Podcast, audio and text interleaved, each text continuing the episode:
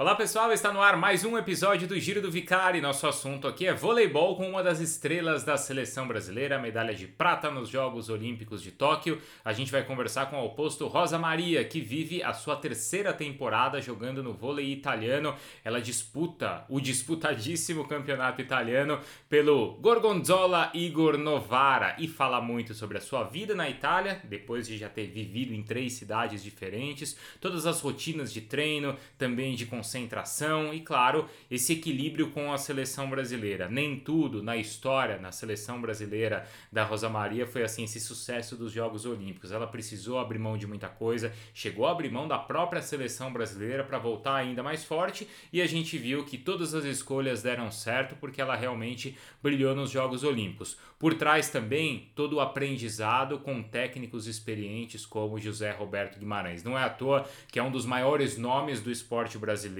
isso sem dúvida nenhuma de todos os tempos, e ela conta muito qual foi a importância do Zé Roberto na carreira dela desde menina até agora como uma das principais jogadoras da nossa seleção. Então vamos lá, pessoal. O Giro do Vicário está disponível, segue disponível no YouTube da ESPN Brasil, também nas principais plataformas de podcast. Se você está ouvindo, passeando, treinando, dirigindo, não se esqueça que dá para acompanhar tudo isso em vídeo no YouTube. Se você está no YouTube, ouça também a versão podcast, tá? Para você ouvir aí fazendo a sua atividade preferida. Então vamos lá, a Rosa Maria, nossa super convidada aqui no Giro do Vicário. É com ela. Sim, sim, acho que sim, tem bastante coisa interessante aí. Obrigada, né, pelo convite. Uhum. Obrigada. A rotina de uma jogadora de vôlei na Itália é muito diferente do que aqui no Brasil? Olha, eu acho um pouco diferente, sim, um pouco da mentalidade, assim, de treinamento deles é diferente, da quantidade e da intensidade de treinos, eu vejo bastante diferença, assim, eu acho que aqui talvez a gente treine um pouco menos quando a gente pensa em um tempo, assim, é, né, horas no dia, mas eu acho que a intensidade, pelo menos de tudo que eu vivi aqui, foi sempre muito alta. Mas eu acho que é uma mentalidade, sim, um pouco diferente do Brasil, mas a rotina é mais ou menos a mesma. Assim, a gente joga duas vezes na semana, e aí tem os meios períodos de folga, assim, né, intercalados entre os treinos, mas viaja um pouco menos também. Aqui a maioria das viagens são feitas de ônibus, então você acaba ganhando um tempo, né, em casa no Brasil, eu sentia que a gente viajava bastante, assim, dependendo de onde você mora. Como as distâncias também são muito maiores, né? A gente viajava muito. Isso aqui é um pouco diferente também. É, e você tem rotina de voo também, né? O tempo é muito maior do que você pegar isso, o ônibus em frente ao clube e ir embora e voltar, né? É isso, assim, a gente acaba não dependendo, né, tanto. Muitas vezes a gente ficou em aeroporto com voo atrasado, com voo cancelado. Então, isso aqui, claro, tem os imprevistos da estrada, mas é muito mais difícil. Então, você tem uma, como se programar um pouquinho melhor, assim, né? Uhum. É, eu uhum. acho que acaba otimizando muito o nosso tempo de folga, que é um pouco raro, né? Então a gente acaba otimizando com essas viagens de ônibus.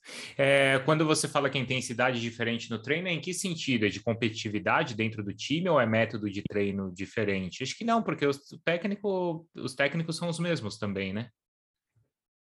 É, não, na verdade, sim. É, bom, eu tinha trabalhado com esse meu técnico agora, o Stefano Lavarini, tinha trabalhado com ele no Brasil também. No, Minas, no primeiro né? ano que ele, no Minas, aham.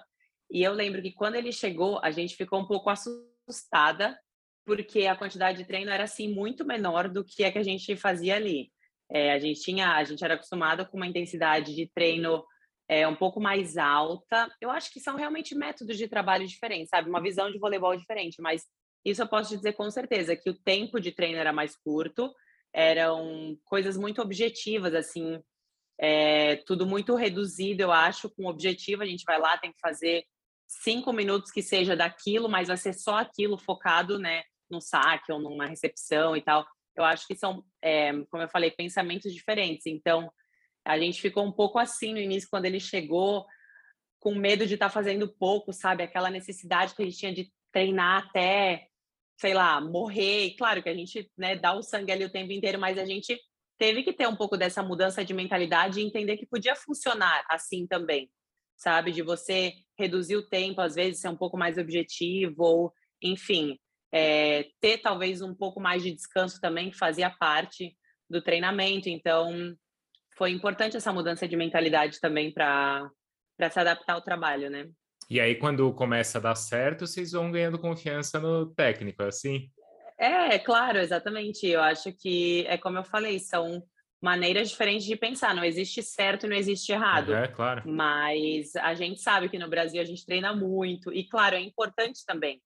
É, mas, como eu falei, são metodologias diferentes e você tem que estar aberta a aceitar uhum. e confiar no trabalho do técnico, confiar que não, vai dar certo assim também, vamos continuar. E depois você se adapta, né? Enfim, e, introduz aquilo à sua rotina. E, e, deu super certo, eu gostei bastante, tanto que sigo aqui, né? E, e é tanto é que ele te chamou também, né? Confia em você, porque te chamou para ir para o. É, exato, assim, foi um dos pontos também é, que me fizeram decidir para vir para cá, foi a presença dele também. Quando ele voltou aqui para Itália, ele fez um trabalho maravilhoso por onde ele passou. Então, é, eu respeito muito, tenho um carinho muito grande por ele. Ele era técnico da Coreia, né? Na Olimpíada também, que vocês Isso. enfrentaram na semifinal, né? É, também nos encontramos lá. Ele também fez um trabalho maravilhoso levando a Coreia para a semifinal. Uhum. Ele precisou te convencer a ir para a Itália ou você já sabia? Claro, você já é sua terceira temporada, mas é terceira temporada no terceiro time diferente, né? Sim, no terceiro time diferente. E não, não é que ele precisou me convencer, né? Mas a gente conversou antes também, tá. claro. Ele me ligou, é... e aí a gente conversou sobre, né, como seria, enfim, claro. me, me, contou um pouco como era a vida aqui no clube.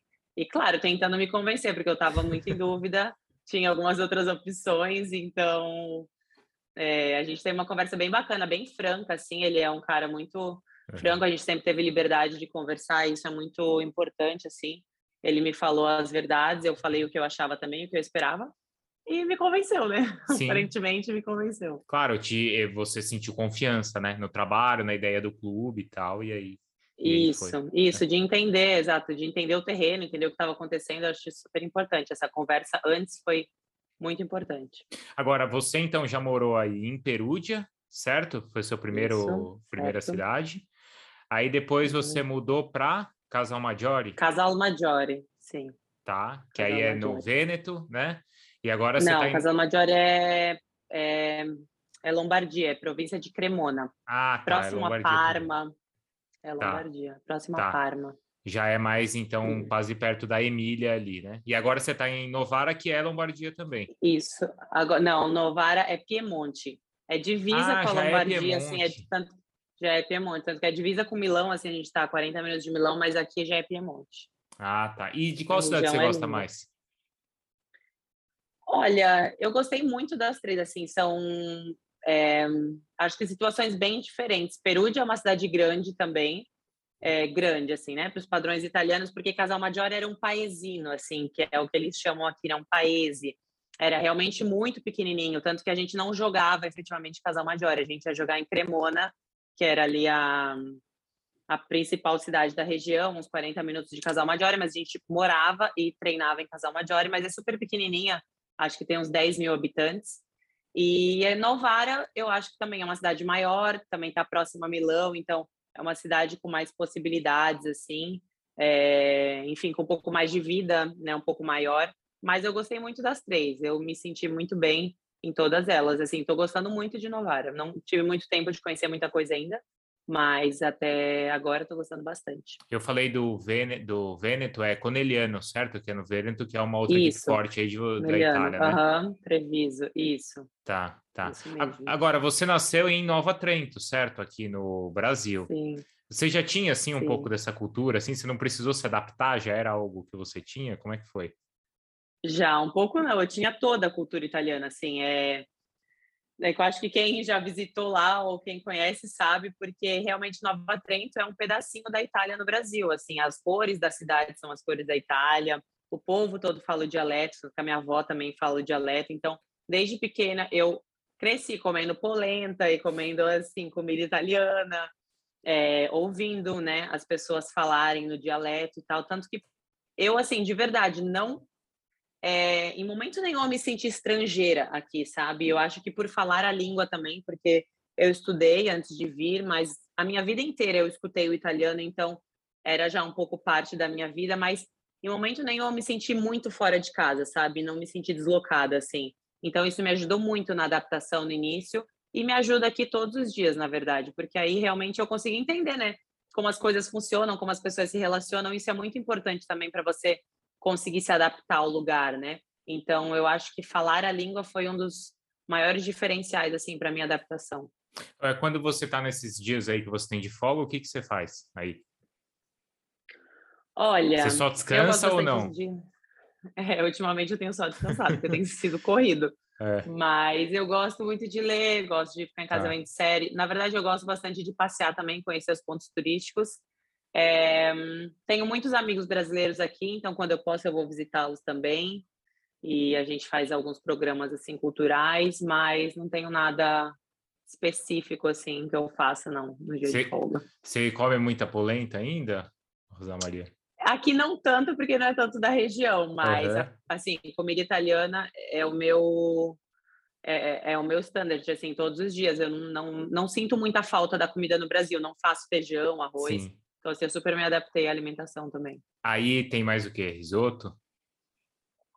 Sim, risoto. Tem um prato típico daqui, na verdade, que é feito agora em outubro, até eu experimentei na semana passada. É um risoto com feijão dentro, assim, isso até lembra muito um feijão com arroz no Brasil, mas é isso, feijão, enfim, massas, né? Todas as uhum. massas possíveis. A Novara é o gorgonzola, né? O queijo daqui da região, é uma delícia.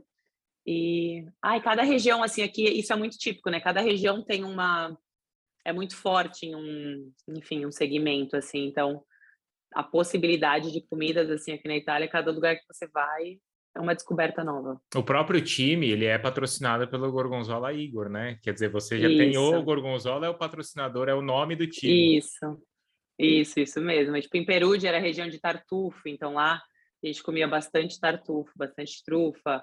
Casal Major era uma região muito conhecida pela zuca, pela abóbora. Abóbora. E, abóbora, é. Então, assim, eu sempre tento experimentar os pratos locais típicos para conhecer. Eu acho bem interessante. E tem esses eventos dos patrocinadores, vocês vão? Como é que é? Tem, tem. A gente ainda não teve, mas vai ter. A gente sabe tá. que vai ter, já tem no nosso cronograma alguns eventos, alguns é... ah, fotos e vídeos que a gente vai fazer também, né? Com a questão do, do Gorgonzola, principalmente tal. Isso é interessante, assim, eles movimentam bastante essa área que a gente participa, os patrocinadores estão sempre nos nossos treinos, jogos, tem uma ligação, eu acho que isso é muito diferente do Brasil também. Tem uma ligação muito direta assim com o patrocinador, ele está direto, o presidente no nosso jogo, no nosso treino, no jogo todos, todos os jogos, na verdade, mas no treino direto. Então a gente tem uma proximidade muito grande com os dirigentes, né, com o presidente, com todo mundo. É uma é, é bem interessante assim. Você se sente bem parte assim, né, da família, de um todo da sociedade. É muito diferente essa relação do que é aqui no Brasil, porque aqui você jogou em cidades diferentes também, né? De Minas, de Campinas, uhum. São Paulo, né? Uhum. Como é que a cidade. E, e, assim, são cidades onde os ginásios também lotam, né? Onde existe, onde o, a torcida também adora. Mas tem uma diferença, uhum. assim, de relação? Não, eu acho que a torcida, a relação com a torcida não vi muita diferença, assim. O povo aqui é realmente apaixonado também, como, como no Brasil. Mas o que eu acho aqui muito interessante é que todo mundo conhece a fundo o vôlei, sabe? Conhecem assim. O ano passado eu lembro que eu, eu morava é, abaixo da minha casa morava uma senhorinha de 90 anos, assim, lá em Casa Major. E ela sabia tudo, de tudo. Ela sabia jogador, ela sabia a tabela, ela sabia o ponto a ponto, como que era, sabe assim? Então você conversa com todo mundo e todo mundo realmente acompanha muito, assim. O, o voleibol aqui, ele é muito divulgado, ele é muito falado. Então, as pessoas, além de realmente acompanharem, serem fãs, elas entendem como o futebol no Brasil, eu acho, sabe? Eu acho que isso só acontece muito com o futebol no Brasil. Com os outros esportes, por mais que as pessoas acompanhem, elas talvez não sigam tanto. Aqui, eles realmente seguem é, estatística, sabe? Entendem de estatística, tudo. Isso, isso eu vi muita diferença, assim, de conversar com qualquer pessoa na rua e eles saberem, sabe, o que está acontecendo no campeonato no geral. Isso é bem legal. Uhum. Essa sua vizinha te cobrava, assim? Ou era, ela devia ter um orgulho de você, né? Todos os jogos ela vinha me dar parabéns. Ela... Não, e aí essa relação também era muito maravilhosa. Ela trazia comida para mim, oh, ela vinha me perguntava como é que eu tava. Era assim, é, eu tinha ela como uma vozinha mesmo e ela tinha como uma neta, sabe? Então, todo dia depois de jogo lá em casa, ela batia para saber como é que tinha sido. Ela já sabia o resultado, que ela já tinha lido no jornal mas ela vinha me perguntar o que, eu achava. E o que, que eu achava disso e daquilo, e a gente conversava, era bem bacana. Nossa, um convite desse, hein, para almoçar, para jantar na casa da vizinha, é... era, era irrecusável, né? Exato. né? Irrecusável. e assim, quando a gente entra no, no site do time, você vê que tem tudo como se fosse de um time de futebol, né? Que tem todos os é. uniformes, é... tem a campanha de abonamento, tem tudo, não é? Isso, é isso que eu vejo muita diferença, que eu acho que no Brasil a gente podia explorar muito mais essa questão, sabe? De, como você falou, os bilhetes, né, do sócio torcedor e tal, eu acho que poderia ser explorado um pouco melhor. Aqui, claro, não são todos os times que fazem, mas a grande maioria faz e a grande maioria tem é, isso aí, a, a, venda de camisetas, tudo, torcida organizada, tantos os times da série principal, que é a 1, quanto os times de A2, sabe? São duas categorias muito fortes aqui. Então, eu vejo isso bem, bem diferente no Brasil, que eu acho que a gente poderia explorar. Hum, o ginásio aí está sempre cheio? Por enquanto não, porque, né, pelas restrições do Ainda está com restrição. Ainda tá. Eu, eu não quero falar uma besteira aqui, mas eu acho que agora está em 50%. Tá. Mas eu não tenho. Quando eu cheguei eram 35%. Aí eu não tenho certeza se mudou, mas eu acho que sim, porque já estava bem mais cheio o ginásio no último jogo, assim não lotado, mas estava bem cheio. Já tem a torcida organizada, já tem tudo, assim. É uhum. É bem, tá sendo bem legal, assim, ver essa volta do público. Ah, e acho que o modo como eles respiram também, porque esse ano a Itália viveu no esporte uma coisa muito especial, né, Rosa Maria? Até agora, mais recentemente, o Campeonato Europeu de Vôlei que eles conquistaram, né, masculino. Mas, assim, contando o europeu de futebol, até a Olimpíada que eles fizeram, e esses resultados mais recentes também, acho que os caras ficaram bem empolgados uhum. aí, né? Sim, sim, bem empolgados. E é, é como você falou, e, e, eles acompanham tudo, então uhum. esses bons resultados assim só levam cada vez mais gente para o ginásio e tal. É bem legal ver o carinho que eles têm com os atletas aqui. Uhum. O quanto a sua vida mudou, Rosa Maria, nesse ano de 2020? Olha, não sei te dizer se foi assim uma mudança de vida, né? Eu não, sim, continuo sendo eu mesma fazendo as coisas que eu fazia antes, mas claro que o reconhecimento foi muito, foi muito legal. É, e o tanto de carinho que eu tenho recebido foi uma, assim, uma coisa absurda, absurda, muito, muito legal. Então, repito, eu continuo fazendo o que eu vinha fazendo, trabalhando, mas eu acho que a visibilidade, né, claro, ela, sei lá, triplicou. Então, eu me sinto muito feliz e honrada porque eu sei o quanto eu trabalhei para isso, sabe? Eu sei o quanto eu trabalhei acreditando que esse momento ia chegar, assim que eu ia ter oportunidade em um momento importante representando meu país. Então, essa é uma satisfação muito grande de que você entender, né, que, a, que tudo que você planejou assim teve um resultado positivo. Então, é, é isso, assim. Eu acho que a visibilidade e tal é, é o que tem, é o que eu vi de mais diferença, assim. É, porque, claro, você atinge o seu resultado esportivo, né? Poxa, você ganha uma medalha olímpica, isso deve ser uma satisfação grande, mas, assim, a realidade é que quando a poeira baixa, você continua tendo as mesmas contas para pagar, né? Não, exato. E é, é, é, foi o sonho realizado de estar numa Olimpíada. Então, eu acho que o que. Claro, te leva a um outro patamar. Eu acho que essa mudança, né? Que talvez que você fale, tipo assim, o que mudou na minha vida. Caramba, hoje eu sou uma medalhista olímpica. Eu tenho muito orgulho disso, sabe? Então, você, né, atinge um outro patamar como atleta, mas o trabalho é o mesmo, se não dobrado, porque aí a gente atinge o objetivo, a gente quer um ainda maior, então, pelo menos é desse jeito que a minha cabeça funciona. Foi lindo, Tóquio, mas agora passou, acabou. Eu tenho que continuar trabalhando para conquistar um objetivo ainda maior, se Deus quiser, uma outra medalha de uma outra cor, mas é muita coisa, né, por trás, né? Por uhum. trás desse resultado e que essas coisas têm que continuar sendo feitas, né? E é o que eu tenho feito, assim, seguindo a minha vida trabalhando é, com o vôlei, obviamente, claro, com outras opções também, porque eu não sou apenas uma jogadora de vôlei, então é, tento aí aproveitar as oportunidades que me apareceram, né, após esse momento importante. Claro, até porque, como você falou, é tudo fruto do seu trabalho, né? É, exatamente. E, né, eu acho que é uma, mais do que justo a gente aproveitar, né? Claro. Saber, enfim, aproveitar isso e o foco continua sendo o mesmo. Uhum. E é isso. você não imaginava que ia virar meme, né? Você ganha uma medalha olímpica, mas também vira Gente. meme, né? Olha, não imaginava. E assim, o que eu dei de risada com isso foi, foi muito bom. Foi, foi legal ver a galera acompanhando e assim, compartilhando aquela emoção que eu estava sentindo, sabe? de ver que você estava ali real, realmente representando os brasileiros no esporte e na, enfim, na garra, eu acho, né? Nessa explosão, assim. Foi muito engraçado. Uhum. Até hoje eu recebo umas coisas que eu não acredito, assim, eu dou muita risada. Você recebe as figurinhas no WhatsApp? Assim? Recebo assim? várias, várias figurinhas, várias figurinhas. Não, é. acho que virar meme era a última coisa que eu esperava era virar meme.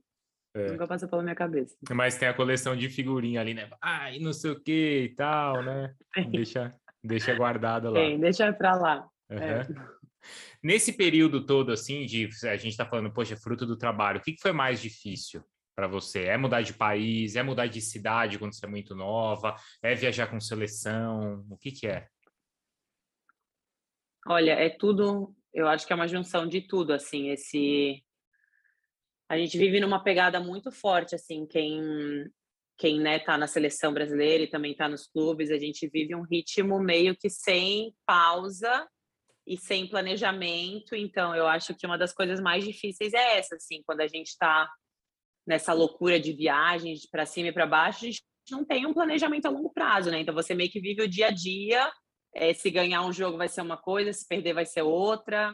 Então, eu acho que essa é uma das coisas que mais me pega assim é essa falta de de programação mesmo, nem a falta de rotina, mas de eu não saber, né, não conseguir talvez estar em momentos importantes com a minha família, não conseguir estar em momentos importantes com meus amigos por não saber é, o que, que vai acontecer, né? A, programação não depende da gente, né? Depende muito, enfim, dos dirigentes, do técnico. Então, a gente às vezes acaba sabendo em cima da hora.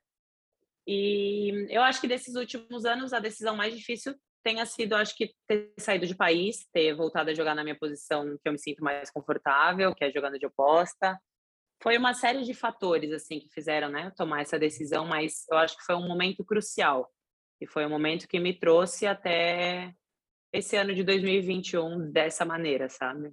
Isso que você falou é interessante, porque assim, rotina você tem, né? Você treina todo dia, você joga duas vezes por semana. Quando você não está treinando, uhum. você está descansando, então rotina você tem, mas você uhum. não, se, não consegue se programar porque você não sabe se em 2022 ou 2023 você vai estar no Brasil, na Itália, em qual cidade você vai estar. Não, eu não, eu não sei semana que vem, assim, é isso que é isso que assim, se fosse 2022 estava lindo, mas assim, semana que vem, eu não sei que horas que eu eu vou treinar, Sim. assim, aqui a gente ainda tem uma base, mas assim, é, geralmente a gente recebe uma semana antes a programação, mas você entende que é tipo dia a dia, assim, então se fosse só para 2022 estava ótimo, mas aqui é, é no, cada dia é uma novidade, então mas faz parte, assim, e não é que eu não goste, assim, eu até gosto dessas mudanças repentinas, mas tem horas que eu queria só ter a certeza que sexta-feira eu posso marcar um médico, meio-dia, eu posso fazer minha unha, eu posso. E a gente não tem, né, muita essa certeza, porque a gente não tem um horário de início e fim, uhum. certo? Enfim. Não, mas você sabe que vida assim de jornalista, esportivo também, é igual, porque a gente fica esperando receber claro. a escala, né? Porque hoje é, Sim, é muitas, terça. Muitos, muitos são, muitas profissões é? são assim, né? Claro, como outras também, mas eu estou falando também da minha realidade, né? A gente fica esperando chegar a escala para saber no final de semana em que evento que vai estar, tá, é. em que jogo que vai estar, tá, né?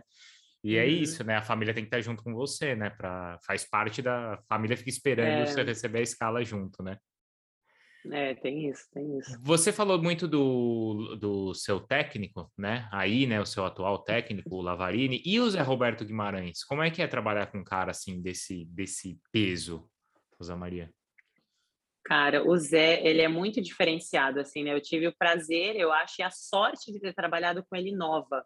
Eu trabalhei com ele de 18 para 19 anos.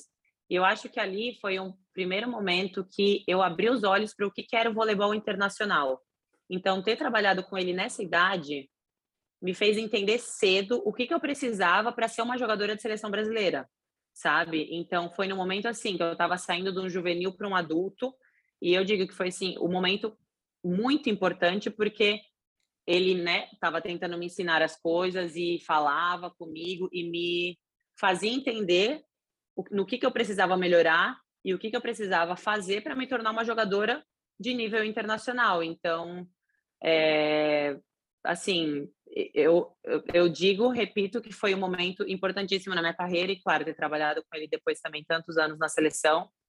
Não tenho o que falar do cara, tricampeão olímpico, não, assim, experiências é, inacreditáveis. é, sabe muito, eu compartilho muito da visão de voleibol que ele tem. Então, eu sei que eu fui muito moldada por esse pensamento dele quando eu era mais nova, sabe? Então, eu segui levando aí esse pensamento para o resto da minha carreira. Isso é numa questão técnica, assim, de ter te guiado, ou é numa questão de uhum. mentalidade, de foco, de dedicação? As duas. As duas, mas eu acho que naquele momento foi muito de parte técnica, assim, sabe? De, de coisas importantes que me fizeram ser uma jogadora mais versátil, que me fizeram ser uma jogadora.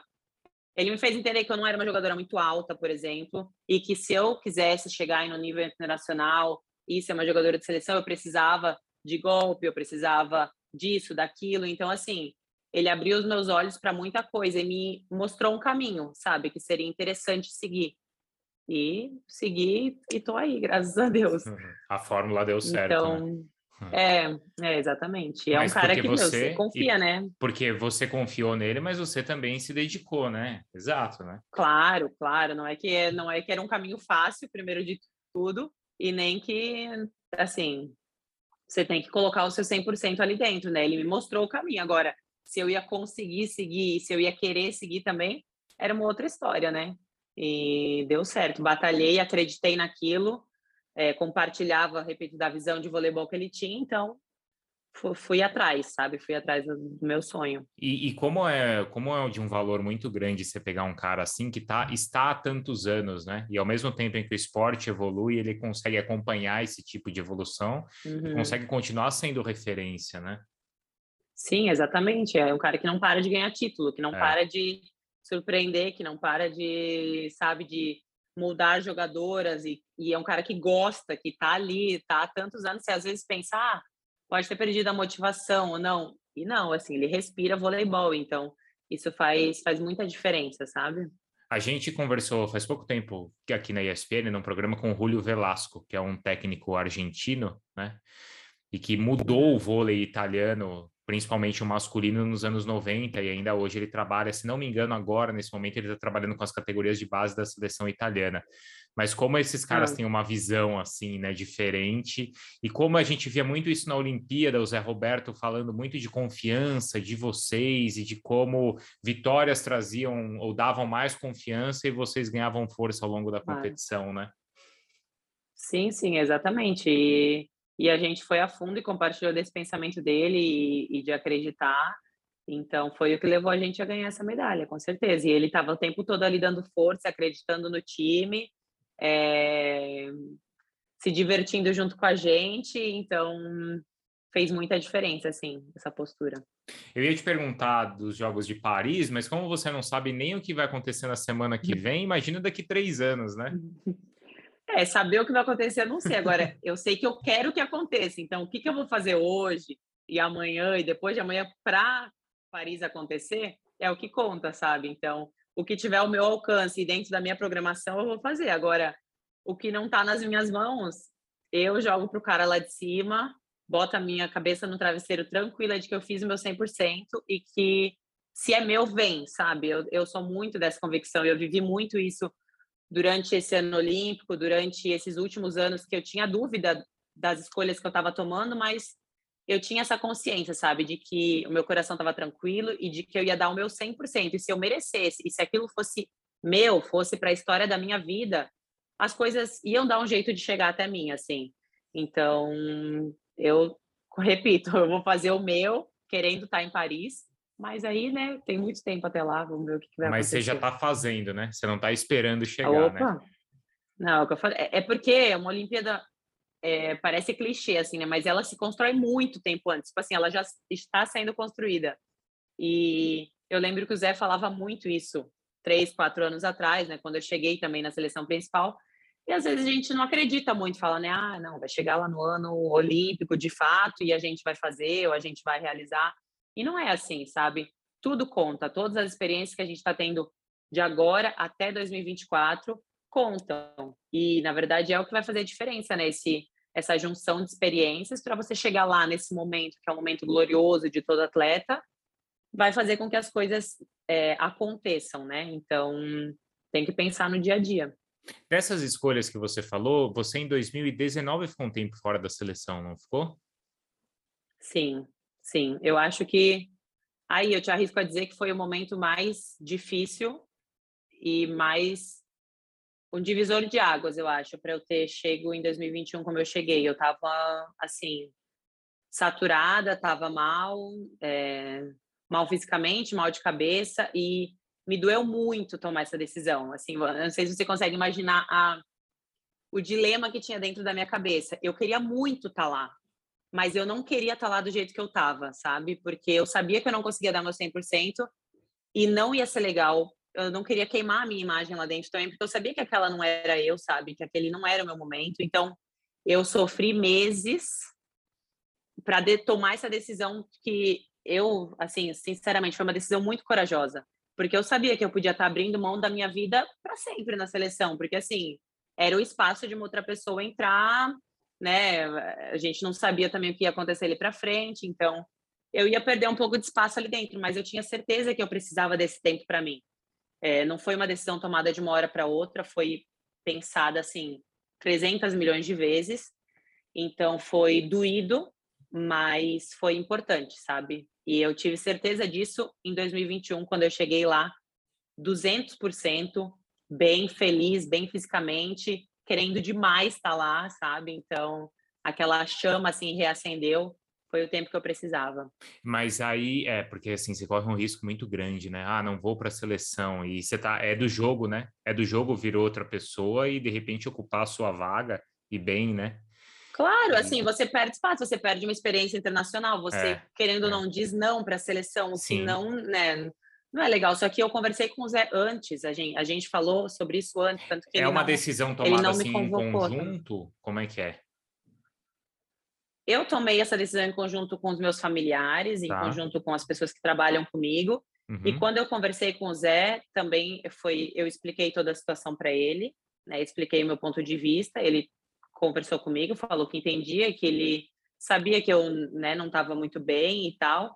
Claro, tentou me convencer aí para a gente tentar né, resolver isso juntos, mas eu expus o meu lado para ele e aí ele respeitou e falou que tudo bem, que esperava que as coisas se resolvessem e, e foi isso, assim, foi uma conversa bem franca, assim, porque eu senti que naquele momento eu precisava ser honesta, porque eu queria estar lá, sabe? É, é muito confuso, assim, identificar isso, mas eu queria tanto estar tá lá que eu queria melhorar, enfim, tá bem para poder dar o meu 100% no momento que eu estivesse lá dentro vestindo a camisa. É, talvez você tenha também depois ganhando pontos por isso, né? Por essa postura também, e não só, não sei, foi uma questão Sim. ali de cabeça, uma questão pessoal que você precisava resolver, é isso?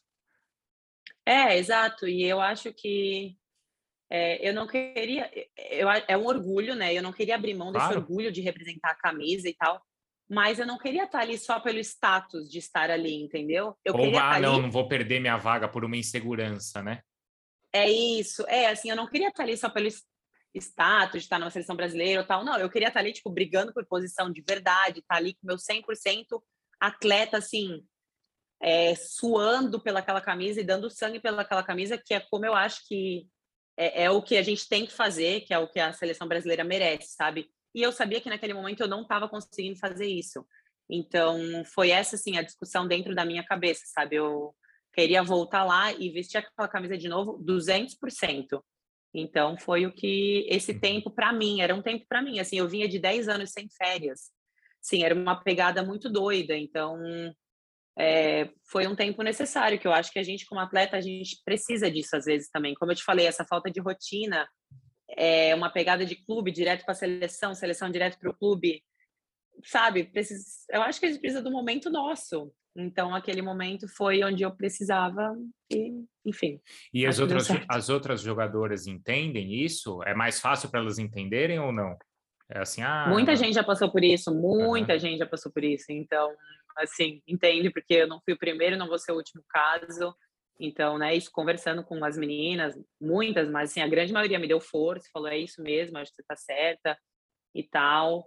E como eu falei, eu já tinha conversado com outros jogadores que tinham feito o mesmo, outras que queriam fazer, mas não tinham ainda coragem, porque como eu falo, não é coragem a palavra, eu acho, mas... Ah, mas é até a atitude, né? É, é mas é porque eu te falei, é uma, é uma decisão difícil de ser tomada, claro. porque é um querer, sabe, tá ali. Então, Cheguei até aqui, é um aí eu de... sou chamado e não, né, não, não, não Isso, não é, e, não, e eu não queria é, eu não queria que as pessoas pensassem que eu não queria estar tá ali, claro. simplesmente, entendeu? Ah, que se dane seleção brasileira. Não, era totalmente ao contrário, entendeu?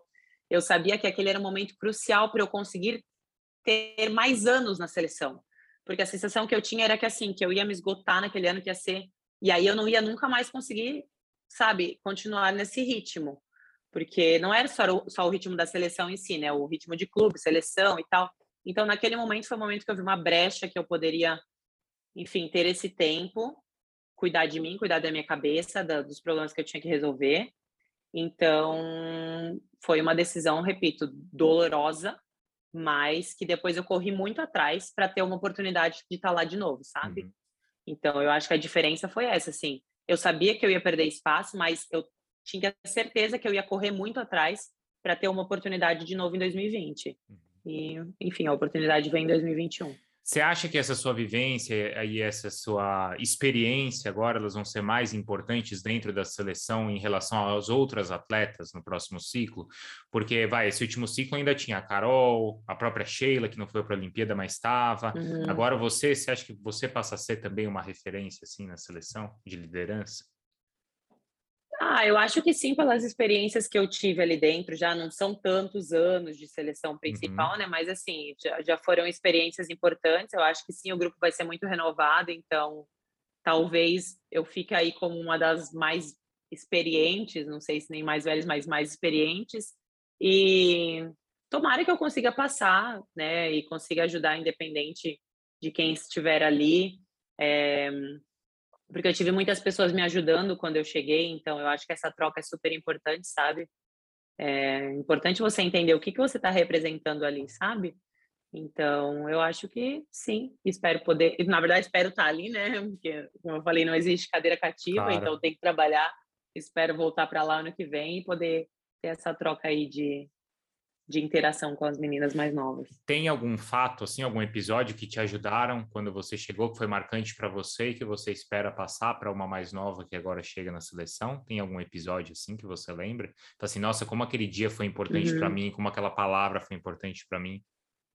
Ah, tá. Eu lembro, eu lembro muito do momento com a Fegaray no Pan-Americano de 2015, que eu tinha 19 anos, eu acho, foi a minha primeira experiência com a seleção adulta. E foi algum momento do jogo, assim, eu não estava virando bola e o Zé falou alguma coisa comigo e eu tava assim, dava para ver na minha cara que eu tava, tipo, assustada, né? Tava assim, caramba, querendo fazer e não conseguia, e eu era a mais nova do grupo, assim, e a Fê chegou para mim e falou, Rosa, fica tranquila, faz o seu, você não tem responsabilidade nenhuma, vai lá, se diverte, continua fazendo que vai entrar. Então, assim, ela tirou um peso das minhas costas, que naquele momento eu mesma tinha colocado, sabe? Ela me deixou jogar tranquilo. Ele falou: caramba, você é nova, não tem responsabilidade, vai ali, você sabe fazer e faz, e, e enfim, depois conseguir, sabe, jogar. Ela falou: não fica pensando muito, não, joga, joga que vai dar certo.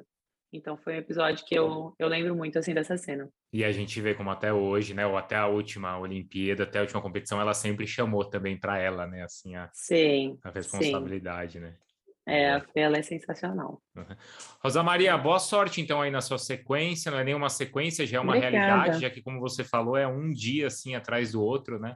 Já é, é construindo e a gente vai seguir acompanhando aí, torcendo por você. Ai, obrigada. Não só no clube aí na Itália, né? No, no Novara, no Gorgonzola, uhum. Igor Novara. Igor Gorgonzola Novara. Igor Gorgonzola Novara. É, qual é que é a relação do Igor Gorgonzola e do Ágil Vôlei? Porque nasce como Ágil Vôlei, né? É, a Juvôlei é a associação que criou é a sociedade. E aí o Gorgonzola ele é o patrocinador, né? Tipo, a, sociedade ela foi, ela né, tem a presidente tá. e tal, que foi atrás de um patrocinador, um investidor para o time e é o Gorgonzola, né? Tá. É, então eles são os patrocinadores majoritários da. Aí porque aqui não são clubes, como o Brasil, por exemplo, como Minas, como Pinheiro, são sociedades, né? Uhum. Criadas. Então é isso. Essa sociedade da Agil Vôlei é patrocinada pelo Igor Gorgonzola Novara e, enfim. É, é legal o, o ágil, né? Que é amicizia, joia, empenho e lealtad. Lealtad, sim. É então, é bem legal. Acho é que são todos os valores, valores, mesmo. que você deve carregar também, né? De amizade, de alegria, Isso. de empenho, né? E lealdade. É. é, são os valores importantes, eu acho, né? para uhum. esse para as coisas darem certo. Brigadão aí, boa Bem, sorte. Tá? Obrigada, Bruno. Adorei nosso bate-papo. Obrigada pelo convite. Valeu, até mais. Tchau, valeu.